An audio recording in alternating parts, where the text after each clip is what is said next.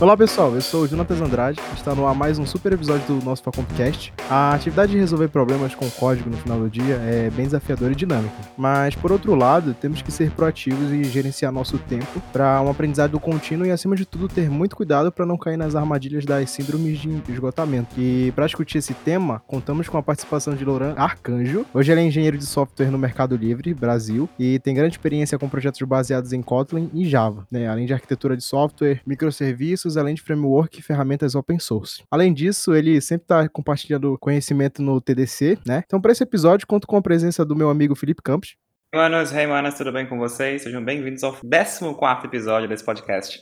E o professor Vitor. Salve, galera! Loran, é um prazer enorme recebê-lo aqui no nosso podcast. Opa, muito obrigado aí, muito obrigado a todos pelo convite. Fico muito feliz de poder estar aqui no, nesse podcast, compartilhando conhecimento, experiências e assim por, por diante. Vamos que vamos. Bom, eu sei que não tem segredo para a gente crescer na carreira como desenvolvedor de software, né? Desde que você seja organizado e se desafie. Para quem não sabe, Luran e eu trabalhamos juntos numa né, empresa de tecnologia e Luran tinha a missão ali de preparar né, desafios para programadores iniciantes, para que eles pudessem seguir ali um fluxo sistemático e melhorar suas habilidades. Luran a gente sabe e está até no Manifesto Tech aí para comprovar que as empresas perceberam que precisam formar seus desenvolvedores, mas no geral, a mentalidade é que se você quiser aperfeiçoar suas habilidades, a ideia é sempre fazer fora do horário de trabalho. Né? No dia a dia, eles geralmente querem o, o seu melhor, mas ainda há um certo desconforto ali para muita gente que, se durante ali o desenvolvimento eles forem reportar que precisam, precisam estudar mais e se aprofundar em algo. Então, eu queria saber né, a tua opinião sobre essa problemática. Mas, assim, eu acho que isso parece que está mudando. Boa pergunta, exatamente. É algo que a gente vem sofrendo muito na área de tecnologia, principalmente na área de desenvolvimento de software, com os programadores e programadoras, e é uma visão que vem mudando ao longo dos anos. Isso não é uma mudança antiga. Para ser sincero, dependendo da indústria, é coisa de dois a três anos no máximo. Então, olhando para a história aí do desenvolvimento de software, é algo muito mas muito recente. Então, cada empresa está tá, tá traçando sua estratégia, está fazendo ali seus bootcamps, seus programas de capacitação e assim por diante. Mas, em resumo geral, o que acontece é que as empresas estão experimentando. Todavia, a gente não tem um, um, um, modelo único ou um modelo de muito, muito sucesso, porque estamos num momento de experimentação. E com base nisso, eu, como software expert no Mercado Livre, e vindo, vindo dessa empresa que eu trabalhei com você, Vitor, a gente traz a, o pilar, né, a cultura de compartilhar conhecimento. Então, então, o máximo possível eu tento compartilhar conhecimento nos, ah, nas equipes que hoje eu tenho. Então hoje eu tenho, hoje eu tenho é, é, é, complicado falar, né? As, as, equipes que eu pertenço, que eu lidero, hoje são em torno de 9 a, a, a 11 equipes e a gente tem uma problemática muito grande relacionada a isso, que é está faltando profissionais em qualidade, mão de obra qualificada. Isso a gente entra depois no, no, nos, na, a fundo referente a isso. Tem vaga, tem muita vaga, tem muita oportunidade, mas antes a gente tem que dar alguns passos atrás, que é se qualificar, se fundamentar, se consolidar nos conceitos. E diante desse cenário todo, desse caos todo, o mercado está muito agressivo. Muita gente recebendo altíssimos salários, muita gente saindo para ganhar em moeda mais forte. Isso faz com que nosso turnover, o que é o turnover? É o a porcentagem de pessoas que saem da sua empresa, né? Por, por N motivo. Então, quando que a gente fala de TI, o turnover é muito alto. Como que a gente segura esses profissionais. O que eles mais gostam de fazer é aprender e aplicar. Aprender, aplicar, aprender e aplicar. Você tendo isso em mente, você consegue trazer isso para dentro da sua, da sua equipe, qualificar sênior, pleno, júnior, estagiário e manter o time engajado e manter um turnover baixo. Todos crescem. É uma relação ganha-ganha. Acho isso um ponto bastante interessante, porque a gente pode até mencionar aquele fato de que o estudo, de que a gente ir aprendendo as coisas é uma coisa que ainda é mal vista muitas vezes, né? De que, ah, o que você faz? Ah, eu estudo, sou um estudante universitário, estudo programação. Ah, mas só estuda, você não trabalha, não faz estágio. Essa visão meio é, distorcida do que é o aprendizado também acho que a gente pode inserir nessa conversa. Mas eu queria mencionar outro ponto contigo, Luhan, é que se tu chegasse até aqui, tem toda essa expertise é, em Java, Kotlin, Kubernetes, gRPC,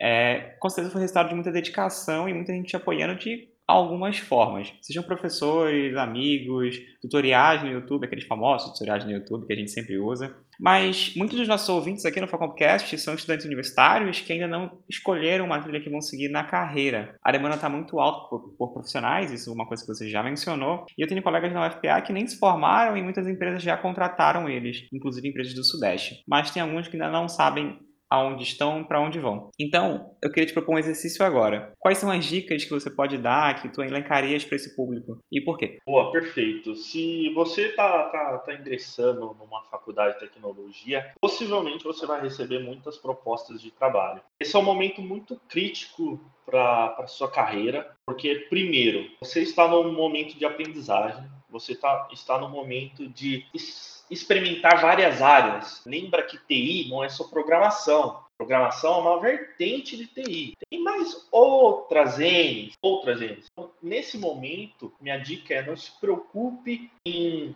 encontrar um emprego por hora. Se preocupe em experimentar-se na área, se expor em cada área de TI. A faculdade com certeza vai fazer isso. Redes, hardware, programação, entre outras áreas. Se permita-se a, a, se experimentar, a entender um pouco cada área, porque em um certo momento você vai ter mais familiaridade, você vai ter mais apego, mais paixão por uma determinada área, e isso dá indícios que nesse ponto que você tem que focar, porque lembra-se, é uma decisão que você pode levar anos Hoje eu não posso falar para levar 5, 10, 20 anos que você vai trabalhar nessa área. Talvez eu esteja errado, mas bom, uma boa parte da sua vida você vai se dedicar nessa área. Não pule etapas. Experimente cada, cada setor, cada área de tecnologia. Entenda o que você é bom, tenta, entenda pontos de melhorias e vai, vai, vai experimentando. Eu acredito que o grande segredo na área TI é você se diversificar para você ganhar mais experiência, mais cicatrizes e assim por diante. Então não por etapa, tá? Lógico, a gente tem que tem todo um contexto pessoal, né? Às vezes a pessoa precisa de um emprego, às vezes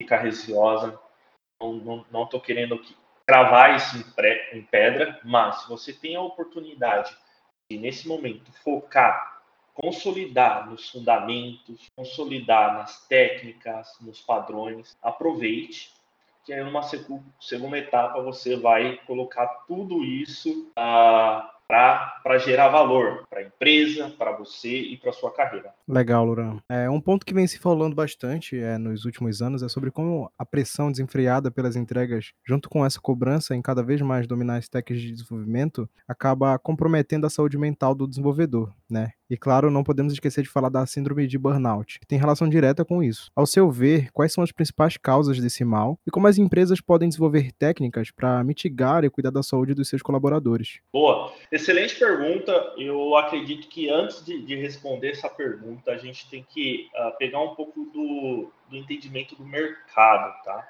É muito importante você entender qual mercado você está inserido e quais as consequências desse mercado. Outra coisa, como tudo na tecnologia, tem benefícios e malefícios. Tudo. Esse mercado também. Então vamos entender primeiro o mercado de TI. Bom, a pandemia potencializou muito as empresas de tecnologia. Ou seja, hoje, se você for olhar os, os, a lista de bilionários, as empresas mais valiosas, grande parte são de tecnologia, ou seja, é um mercado muito, muito agressivo e um mercado aí que está tá nos top, top investimento, digitalização, crescimento e assim por diante. Então é um mercado que tem muita concorrência, porque tem muito espaço para crescer e com isso vem uma pressão de entrega cada vez mais rápida. Por quê? Porque a gente tem que atingir o time to market, né? a gente tem que ser competitivo. Essa pressão acaba caindo no setor que há alguns anos atrás era um setor que as empresas lidavam como custo. Era o setor de tecnologia. Era custo. Manter um servidor, manter um, um funcionário, manter a página web ali, era custo. O que, que acontece é que isso mudou. Hoje, essas empresas veem o setor de tecnologia como núcleo da empresa. É o que dá grana, é o que dá dinheiro. É uma área que antes dava era custo, e agora é uma área que é o que roda a empresa, que traz lucro para a empresa. Isso gera mais pressão ainda, certo? Show! E isso a gente tenta resolver com práticas ágeis e assim por diante.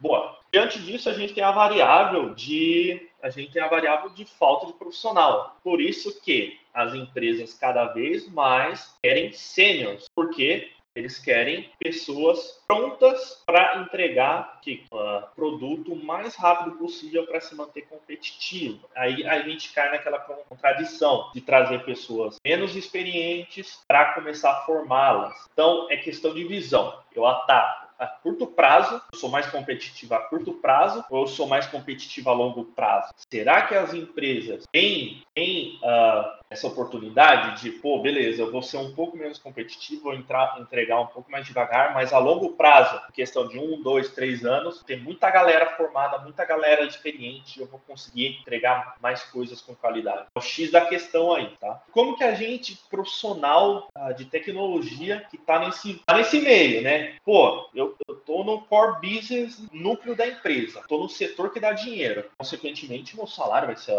mais alto, eu tô no setor que não tem profissional, meu salário aumenta. Por quê? Eu estou agregando muito valor para a empresa, que eu estou no principal núcleo da empresa. Só que ao mesmo tempo eu sou cobrado por isso. Né? E aí cabe um pouco, cabe um pouco o momento que a gente vive de imediatismo. A gente está vendo pessoas crescerem e ser promovidas num, numa velocidade comparado com outras áreas é totalmente discrepante. Gente de um, dois, três anos de carreira já, já atinge uma faixa salarial uma outra pessoa precisaria 15 anos para conseguir, nível de hierarquia e assim por diante. Então isso gera uma certa ansiedade. Por quê? É um mercado com pouco profissional. Se eu me qualificar mais rápido, eu me qualifico, mais eu vou subir, mais eu vou ter vou ter aumentos, benefícios, só que ao mesmo tempo eu preciso entregar. E aí começa essa, essa pressão de dois lados. Uma, eu preciso entregar para manter a empresa competitiva. E outra, eu preciso aprender frameworks, novas técnicas, novos fundamentos, novos padrões, novas plataformas, novas linguagens, porque eu vou conseguir agregar mais valor e eu vou conseguir subir mais rápido. E isso faz com que a empresa te force a isso também, porque a empresa sabe que tem muitas outras empresas querendo puxar esse profissional. Então, quanto mais rápido, talvez, eu suba esse profissional,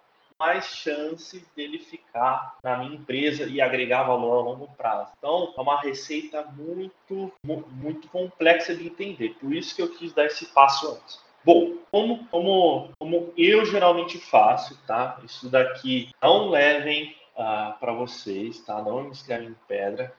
A gente, eu corro muito por fora. O que é correr muito por fora? Estudar a parte, além do horário comercial porque no horário comercial eu estou competindo, eu estou integrando, entregando. Né? Lógico que como hoje consigo aplicar essa cultura, eu, cobro, cobro muito do, do, dos meus liderados. Vocês têm um horário de estudo na agenda? Vocês param para estudar? Por quê? Qual que é a chave? Eu acredito que é a chave. O estudo, a, a capacitação, provê uma coisa que a empresa talvez não vê. Que você pode abrir o olho da empresa. Você se capacitar, você está dando continuidade de negócio. Por, por que, que você estuda ao longo fora e, a, e boa parte eu estudo no horário de trabalho? Eu estou me capacitando para prover novas soluções para melhorar clima, flexibilidade, manutabilidade, resiliência, um monte de, de, de coisas. E o mais importante para a empresa,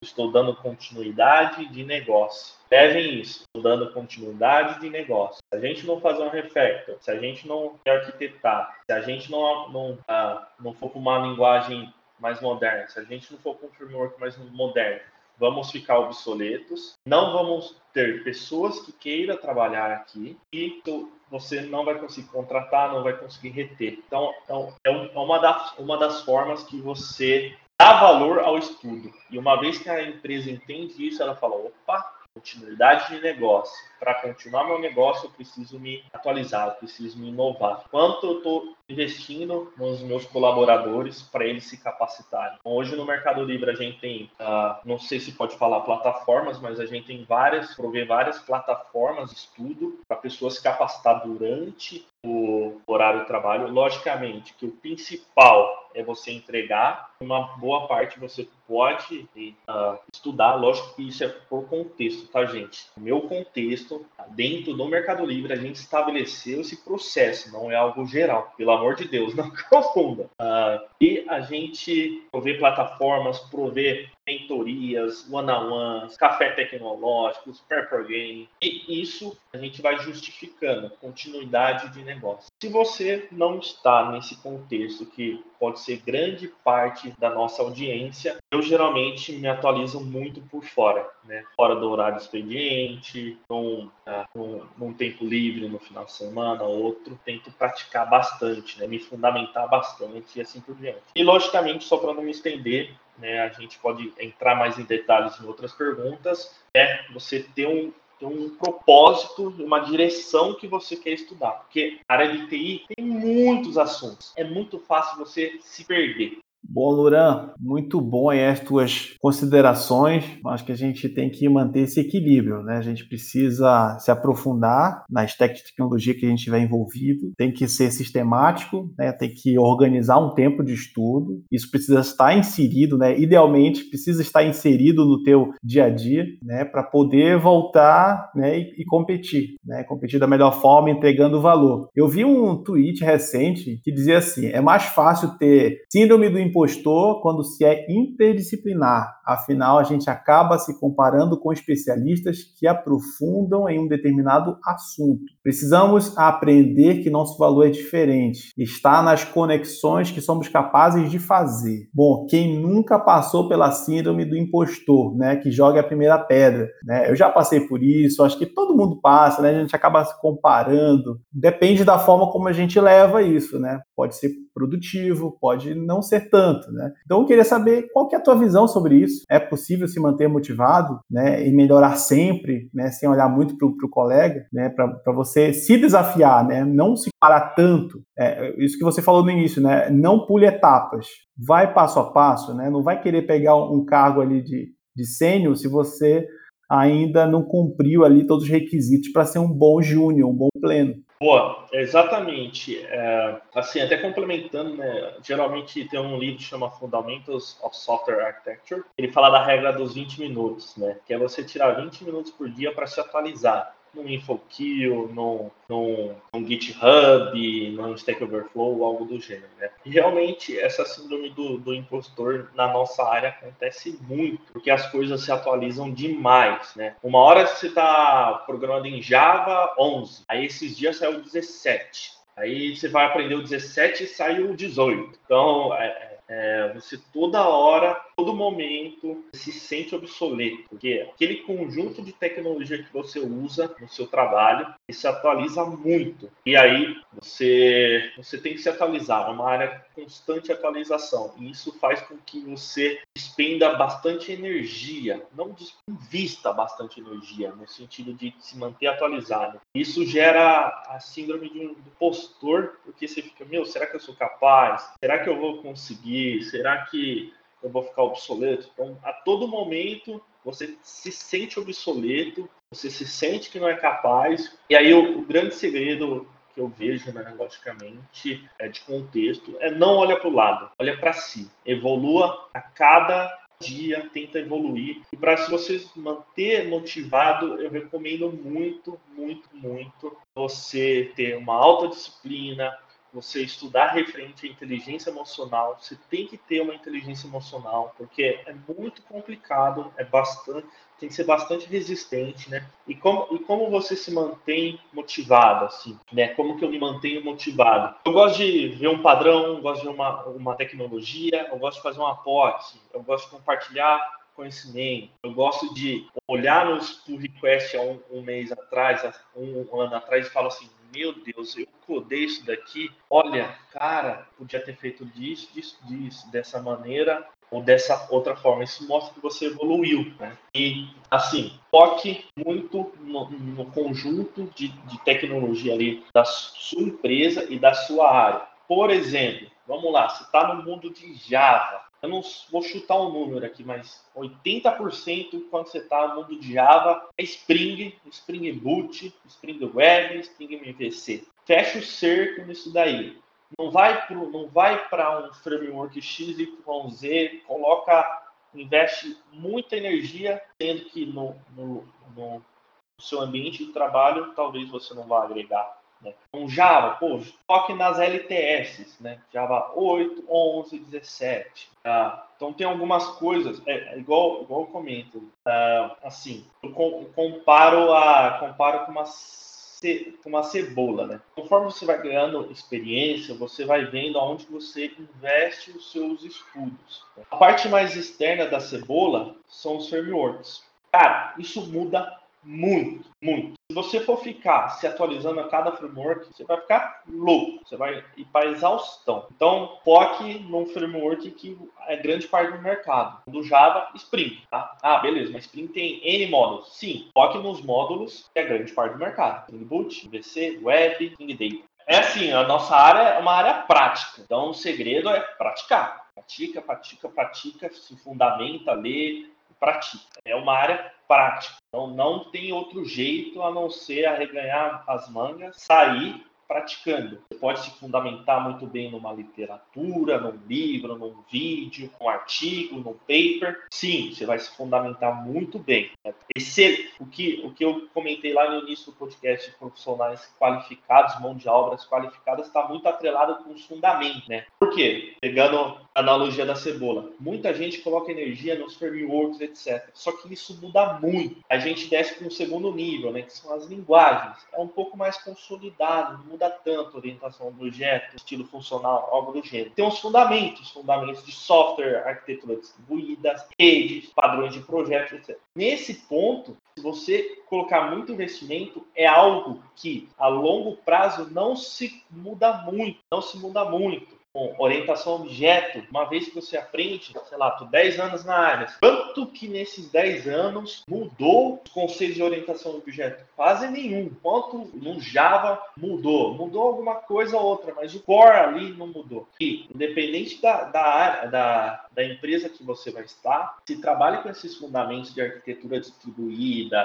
arquitetura centralizada, redes, orientação objeto, vai mudar é a camadinha mais, mais externa da cebola, que são os frameworks. Uma vez que você tem muito, muito consolidado a base, você consegue em pouco tempo se adequar a esses frameworks, porque por baixo dos panos eles estão abstraindo algumas coisas frente a essa, a essa base. Então, o que mais a gente vê é a galera colocando muito esforço em Spring, em, em framework, só que não tem a base, não tem o fundamento. Quando que a gente tira o Spring, o que sobra? Sobra um conhecedor de anotação. Desculpa a expressão, mas sobra um conhecedor do framework, não um conhecedor de engenharia de software. E aí aonde que a gente erra muito. Tá? Eu vejo que a gente erra muito e é um erro na nossa na nossa carreira, porque leva-se tempo para você se fundamentar, consolidar nesses fundamentos. Leva tempo, mas também a longo prazo ele não fica obsoleto, porque é bem sólido. Muito legal, Luran, esse teu comentário. Eu acho que muitos professores vão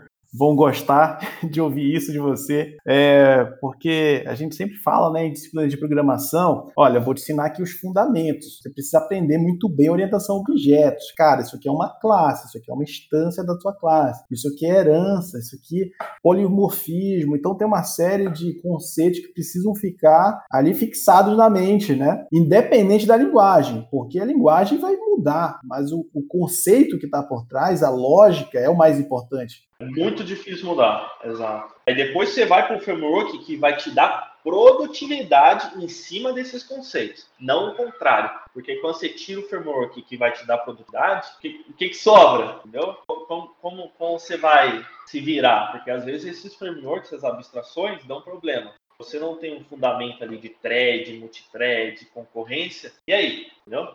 E como, e, a maior, maior pergunta é como que se mantém engajado com isso, né? Eu não consigo responder para todos, mas vou responder o que eu faço. Eu gosto de aplicar estudar, fazer uma POC, uma prova de conceito. Qual é o problema de uma prova de conceito? Você não consegue chegar na realidade. É, muito, é um exercício muito difícil para você colocar variáveis que sejam próximo da realidade, que é nesse momento vai te forçar a tomar um erro, a tomar uma decisão, e isso você vai ganhando experiência. Então você faz uma prova de conceito para entender o conceito inicial. E uma terceira etapa, programaticamente, se fizer sentido, você coloca na sua aplicação e coloca em produção. Só se fizer sentido, seja programar, que é um dos maiores erros é a gente tentar aplicar algo novo e não, por, por somente querer aplicar e não levar em consideração se é o caso de uso correto e assim por diante. Então, quando você coloca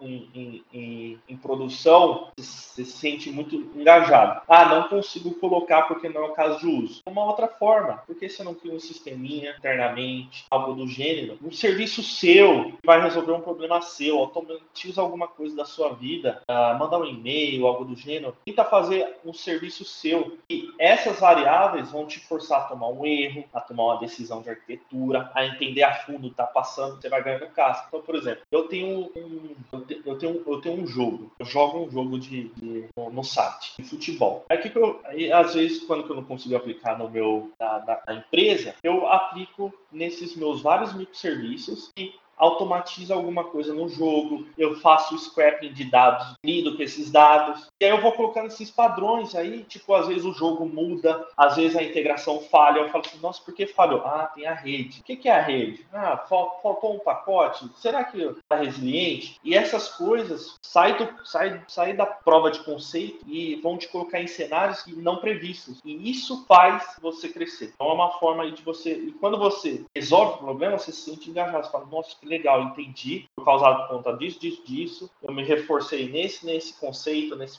framework, aprendi esse exception, aprendi esse padrão, aprendi esse framework e assim por diante. É uma forma também de você uh, se engajar, tá? E continuar evoluindo, tá bom? Ó, oh, Luran, bastante interessante essa argumentação e ouvindo ela, eu acabei refletindo sobre alguns aspectos que não estão ali direcionados a esse ponto específico que eu consigo identificar como sendo muito mais visível ali pelo lado do back-end. E aí, a maior questão hoje do front-end é tentar trazer essas abstrações e fundamentos do back-end para o front-end, né? Aplicar ali uma arquitetura limpa, usar mais metodolo metodologias que são mais visíveis no back-end no front-end. Então, tendo em vista esse argumento de que você não tem que ficar preso a um framework, preso a uma ferramenta, como o React, por exemplo, que está bem forte no mercado de front-end, é, de que maneira os profissionais que estão ali ambientados no segmento front-end podem ainda aplicar esse mesmo pensamento, você não se prender a um framework e adotar as melhores melhores práticas para projetos front-end? Bom, o primeiro de tudo é entender o que, que o React resolve. Né? Eu não sou um conhecedor uh, de front-end, eu posso estar falando bastante groselha aqui, mas é entender o que, que esse framework resolve. Uh, será que o que, que é a single page application? O que, que, o que, que ele resolve? O que, que é você redirecionar no servidor ou, redire... ou, ou server side ou client side? O que, esses frameworks tentam resolver? Qual que é o contexto histórico de front-end? Então, é mais tentar entender o que, que ele resolve. Tira ele da jogada e, e tenta resolver você por si próprio, para ver os conceitos ali, né? O Ajax, está rodando por trás, um WebSocket, algo do gênero. Tentar entender o que, que ele resolve, que aí você vai ganhar fundamento. Novamente, parênteses, eu posso estar falando muita groselha, que realmente não sou um conhecedor aí de front-end, tá? É, eu, eu vou fazer um comentário só para incrementar, que é realmente, isso que tu está dizendo é muito verdade, né? Eu vejo que à medida que a gente vai se especializando mais no front-end e adquirindo uma maturidade melhor para lidar com problemas, você acaba tendo a necessidade de entender melhor os fundamentos daquele framework, justamente para você não ser um programador dependente de framework, porque isso traz um amadurecimento muito significativo, né? para a carreira, que você consegue lidar com o mesmo problema, é, não, não atrelado a um único framework, por exemplo. O problema que eu lido hoje com React, como eu tenho esses fundamentos né, de como ele funciona, eu posso muito bem me adaptar a um outro framework que tenta reproduzir é, a mesma coisa ali que o React faz, e como é, eu tenho ciência desses fundamentos, eu vou conseguir aplicar não exatamente da mesma forma, mas da forma ideal, porque eu adquiri esses fundamentos com o React. Então, realmente, essa, esse argumento de você é, não se prender ao framework faz muito sentido. Sim, por exemplo, quer ver, um, quer ver um caso que acontece muito? Por exemplo, a gente pegar lá o JPA. JPA, a especificação lá do JPA. Java Persistence a API. Praticamente ele resolve qual, qual que é o problema, né? A gente conhece a orientação do objeto e aí ele, ele mapeia aí, mapeia as entidades e, e faz uma tradução para um, um, SQL, algo do gênero, certo? É o ORM, tá bom? Beleza. Se fica anos, anos utilizando JPA, eu, às vezes você esquece os comandos SQL.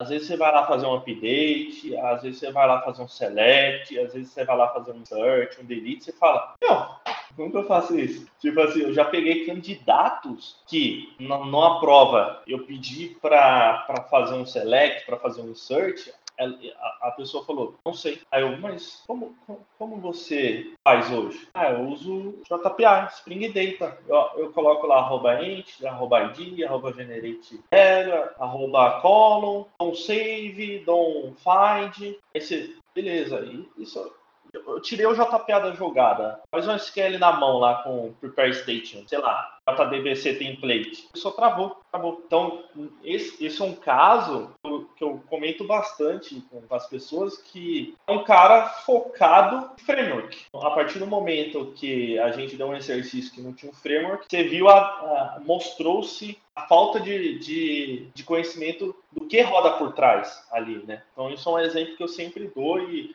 na minha vida. Assim. Ok, foi um ótimo diálogo, bem construtivo. Mas, Luhan, falando agora no campo da visibilidade na comunidade, é, tu pode ser considerado uma autoridade na arquitetura em Java e microserviços, como a gente já falou. A gente viu também que tu participa com alguma frequência de um evento muito importante aqui no Brasil, que é o TDC. É, eu queria, para a gente finalizar, saber como é, qual é a importância de participar desse evento, desse tipo de evento, coordenar essas trilhas e como elas funcionam. Bom, primeiramente, obrigado pela menção, assim, eu, eu fico muito feliz com essa menção. Bom, eu gosto muito de, de compartilhar conhecimento, conforme eu comentei anteriormente, eu acho que conhecimento bom é conhecimento compartilhado. Cada vez que a gente ensina, a gente aprende também. Então, uma, uma forma de eu me engajar é ensinando a galera. E a gente também tem que, tem que olhar o mercado, olhar as tendências e assim por diante. Uma forma que eu encontrei é participando uh, dessas comunidades, Google Developers Conference, uh, TDC, Sou Java e assim por diante. Comecei como ouvinte, buscando conhecimento, buscando me qualificar, buscando as tendências de mercado, o que, que resolve, o que, que aquela linguagem resolve, o que, que aquele framework resolve, o que, que aquela plataforma técnica padrão resolve. Comecei como ouvinte, comecei como estudante, levava dever de casa. Então, você vai numa palestra, você vai anotando os tópicos, leva como dever de casa aplica uma POC, aplica no seu freelancer, aplica no seu aplicativo para jogo, aplica na empresa, se, se for o caso de uso, vai aprendendo. Conforme eu fui galgando isso, né, eu comecei, comecei a me aventurar em palestrar. Pô, a comunidade me ensinou muito. Eu gostaria de contribuir o que, que eu venho, venho, venho aprendendo. Então comecei a palestrar. Então sempre, sempre compartilhando conhecimento. Então hora, hora eu estou como ouvinte, como estudante, hora eu estou palestrando, e aí eu fui, comecei a galgar aí novos, novas áreas de ser coordenador de uma trilha, formar a trilha, estruturar a trilha, fazer a curadoria dos palestrantes, o que, que a gente gostaria de, de compartilhar para para a comunidade, direcionar a comunidade, discutir sobre problemas, o que, que a gente gostaria de, de abordar. Então, eu faço com muito prazer, é meu hobby, eu gosto muito, aprendo muito, faço muitos amigos, então não é nada que meu trabalho me cobre, é apenas um hobby e eu acabo impactando pessoas, pessoas atando, porque aprendo demais e tenho muito, muita gratidão aí por toda essa comunidade, porque realmente é uma das maravilhas de TI. Poucas áreas têm, têm, têm esse senso de tribo, esse senso de comunidade, um vai ajudando o outro, porque a gente sabe que coisa muito nova, muito, uma área muito difícil, então um vai ajudando o outro. Um, um ensina aqui, o outro ensina ali, é uma relação ganha-ganha. Bom, Loran, muito obrigado por por ter tirado aí um tempinho para conversar com a gente. Eu sei você deve ter tido aí mais de 10 reuniões aí, ter energia para falar aqui com a, com a gente. Eu te agradeço demais, tá? Espero contar com você em outros episódios aí para a gente falar mais de, de arquitetura, de programação e todas, todos esses perrengues aí da nossa área. Oh, oh, muito obrigado pelo, pelo convite. Fico muito feliz de poder